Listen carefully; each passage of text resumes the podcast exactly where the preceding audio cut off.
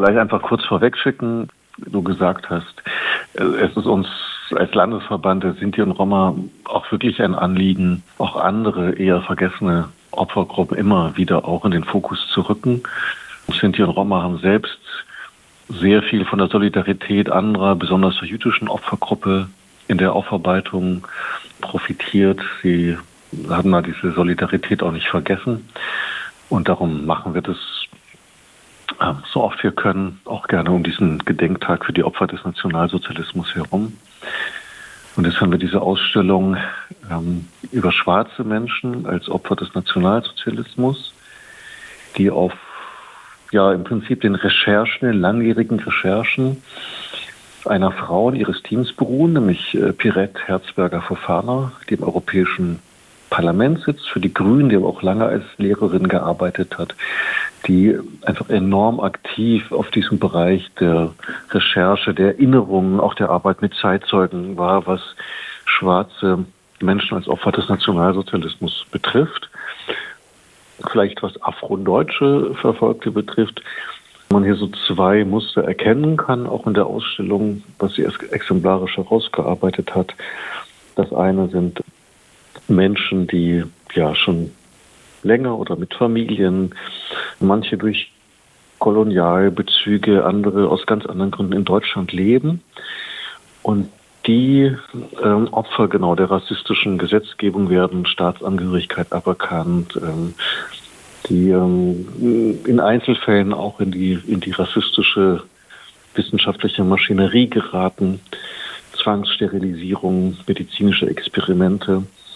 Ähm, nicht systematisch jeder, weil auch nicht alle erfasst wurden, aber doch eben auf sehr grausame Art und Weise verfolgt wurden. Es gibt äh, andere, andere Fälle und haben wir stärker, dass Menschen dann mit diesem furchtbaren Nazi-Wort äh, als Asoziale belegt wurden. Das heißt, sie wurden kriminalisiert und entsprechend dann ähm, sehr hart bestraft, oft mit dem Tod endend.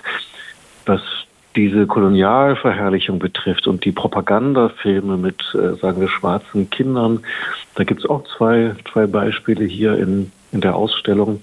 Man sieht eben ganz klar, dass das natürlich auch eine Zwangsmaßnahme war. Also dass auch, also dass es traumatisierend war oder dass auch es passieren konnte, wenn man in so einem äh, Propagandafilm mitgespielt hat als junger Mensch, dass einen das hinterher auch nicht vor weiterer Verfolgung geschützt hat.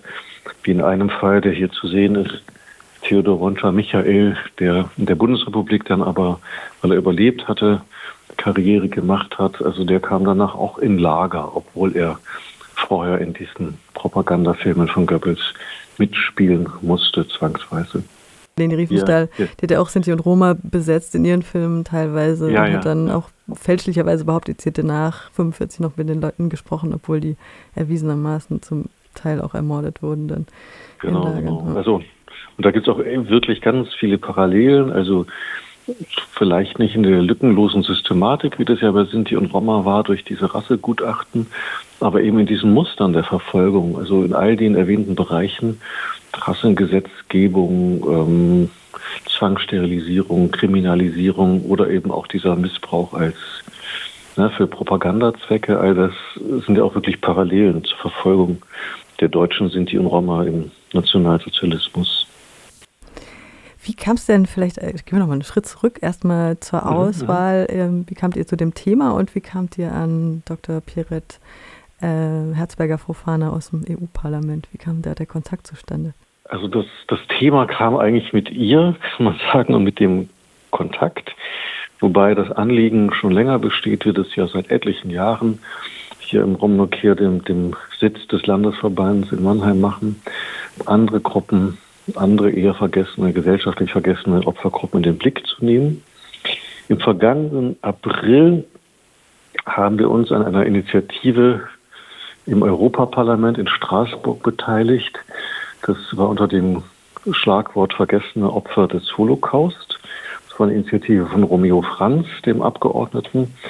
Und er hat dann vier Gruppen eingeladen, ihre Geschichte darzustellen. Das waren einerseits ähm, Opfer der Euthanasiemorde, dann äh, Bibelforscher bzw. Zeugen Jehovas, dann eben Sinti und Roma. Diesen Teil haben wir als Landesverband beigesteuert. Und dann hatte Pirette Herzberger Fofana zum ersten Mal ihre Forschung, ihre langjährigen Forschungen eigens dafür in eine Ausstellung gepackt. Also aus den vielen Biografien einige ausgewählt, das mit kontextualisierenden Tafeln versehen und hat es zum ersten Mal präsentiert. Und das fanden wir sehr spannend. Wir wollten ohnehin gerne auch auch mal eine Gruppe, über die man wirklich fast nichts in der Öffentlichkeit weiß, als Opfer des Nationalsozialismus, auch hier der Öffentlichkeit vorstellen. So ist dann diese, auch diese Idee geboren worden, dass wir diese Ausstellung jetzt in diesen Wochen hier in Mannheim zeigen können. Und am 20. Januar war dann die Eröffnung. Da war sie auch mhm. zugegen. Magst du uns vielleicht ein ja. paar Eindrücke vermitteln von der Eröffnung? Ja, also überhaupt eine wirklich äh, tolle Veranstaltung. Es gibt auch ein paar Bilder auf unserer äh, Website. Der, der Raum, in dem wir die Ausstellung zeigen, war brechend voll. Also mussten sogar Menschen stehen, die extra gekommen waren. Es gab Einführungen äh, von der, von der Stadt, natürlich des Landesvorsitzenden Daniel Strauß, auch eine historische Einordnung. Die Black Academy Mannheim, eine neue Initiative, hat auch ein Grußwort gesprochen. Und da hat Pirette Herzberger Fofana wirklich sehr beeindruckende, auch äh, wirklich von großer Empathie zeugende Art über ihre langjährige Auseinandersetzung mit dem Thema gesprochen, darüber, wie sie Zeitzeugen ermuntert hat, öffentlich hervorzutreten, wie sie sie begleitet hat zu Gedenkveranstaltungen, wie sie in Archiven auf Geschichten, Spuren von Lebensgeschichten gestoßen ist, wie die Ausstellung entstanden ist.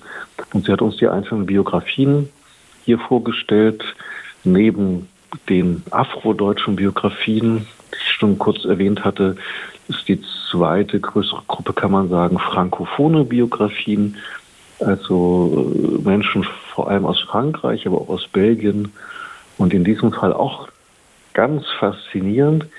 Ähm, Menschen, schwarze Menschen, die teilweise auch schon so in Frankreich, einer war Bürgermeister und Tierarzt und alles Menschen, die irgendwie zum Widerstand gehörten, zur Resistance oder zu den Streitkräften, also aktiv den Nazis Widerstand entgegengesetzt haben und als solche dann verhaftet wurden und verfolgt äh, drangsaliert oder auch ermordet wurden. Ich, ich habe mich daran erinnert, dass es in Düsseldorf einen ganz mhm. winzig kleinen, was heißt ja. Platz, es ist ein Fahrradparkplatz vor einer Uni gibt, der nach Hilarius Gilgis benannt wurde. Mhm, und das ist mhm. einer der wenigen, äh, vielleicht etwas bekannteren äh, schwarzen ja. Deutschen, die dem Nazis zum Opfer fielen. Mit 24 wurde er erschlagen selbst dieser Platz ist, also auch wenn da diese Plakette hängt und seine Geschichte ist, ist der halt völlig unbedeutend, sage ich jetzt mal so im Vergleich zu dem Gedenken an andere Gruppen.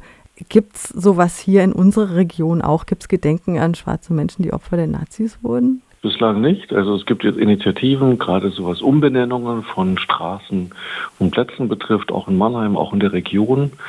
Das sagen wir zum Beispiel die Namen von Kolonial Verbrechern oder Kolonialisten ersetzt werden durch die von schwarzen Deutschen, also ob die NS-Opfer waren oder auch einfach, um an ihre Geschichte zu erinnern. Diese Initiativen gibt es. Ein Denkmal, also in Düsseldorf gibt es, glaube ich, mittlerweile auch sogar eine kleine Stele zur Erinnerung an den Hilarius Gilges, dem übrigens in der Ausstellung auch eine Tafel gewidmet ist.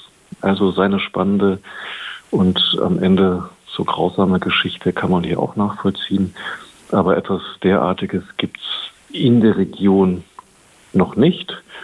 Aber es kann ja Anregung bieten, dass diese Geschichte noch intensiver erforscht wird. Bei der Eröffnung war zum Beispiel neben der Black Academy auch der Arbeitskreis Kolonialgeschichte dabei und er hat sich solche Aufgaben vorgenommen und ist dabei, auch lokale Biografien zu recherchieren.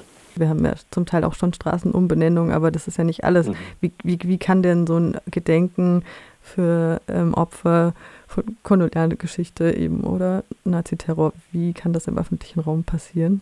Diese Umbenennungen sind ja schon ein erster Schritt der Sichtbarmachung. Natürlich kann man an unterschiedliche Formen von Denkmälern, ne, physisch festen, wie vielleicht auch mobilen oder auch digital denken. Ich glaube, dass das Wissen überhaupt erweitert wird, festgehalten wird bei öffentlichen Veranstaltungen, erinnert wird. Initiativen wie die Black Academy machen auch viel Empowerment-Arbeit, in der eben auch eigene Geschichten betont werden. Also ich glaube, das ist tatsächlich noch eine Frühphase, aber es geschieht doch viel und bin auch gespannt, wie das weitergeht, äh, zumal wir jetzt auch von der äh, Black Academy angesprochen wurden, ob wir als Landesverband auch so ein übergreifendes lokalhistorisches Projekt machen könnten. Also sagen wir Sinti und Roma und schwarze Menschen in der Region ihre Verfolgungs- und Widerstandsgeschichte. Warum sollten Menschen sich das anschauen, die Ausstellung? Ja, also es ist eine faszinierende Ausstellung, die man auch so schnell und so leicht an keinem anderen Ort sehen wird. Die erste umfassende Auseinandersetzung mit der Verfolgung schwarzer Menschen im Nationalsozialismus. Sehr bewegende Biografien, auch ganz überraschende Biografien. Man lernt sehr, sehr viel darüber, äh, welche Rolle schwarze Menschen in Deutschland und Westeuropa auch schon vor dem Nationalsozialismus gespielt haben, welche Chancen, Möglichkeiten offen standen. Man lernt viel darüber, über das Vergessen nach 45 und dem harten Kampf um Erinnerung. Und man sieht, dass die deutsche und die europäische Geschichte schon seit Jahrhunderten sehr vielfältiger sind, als das viele denken oder lange gedacht haben.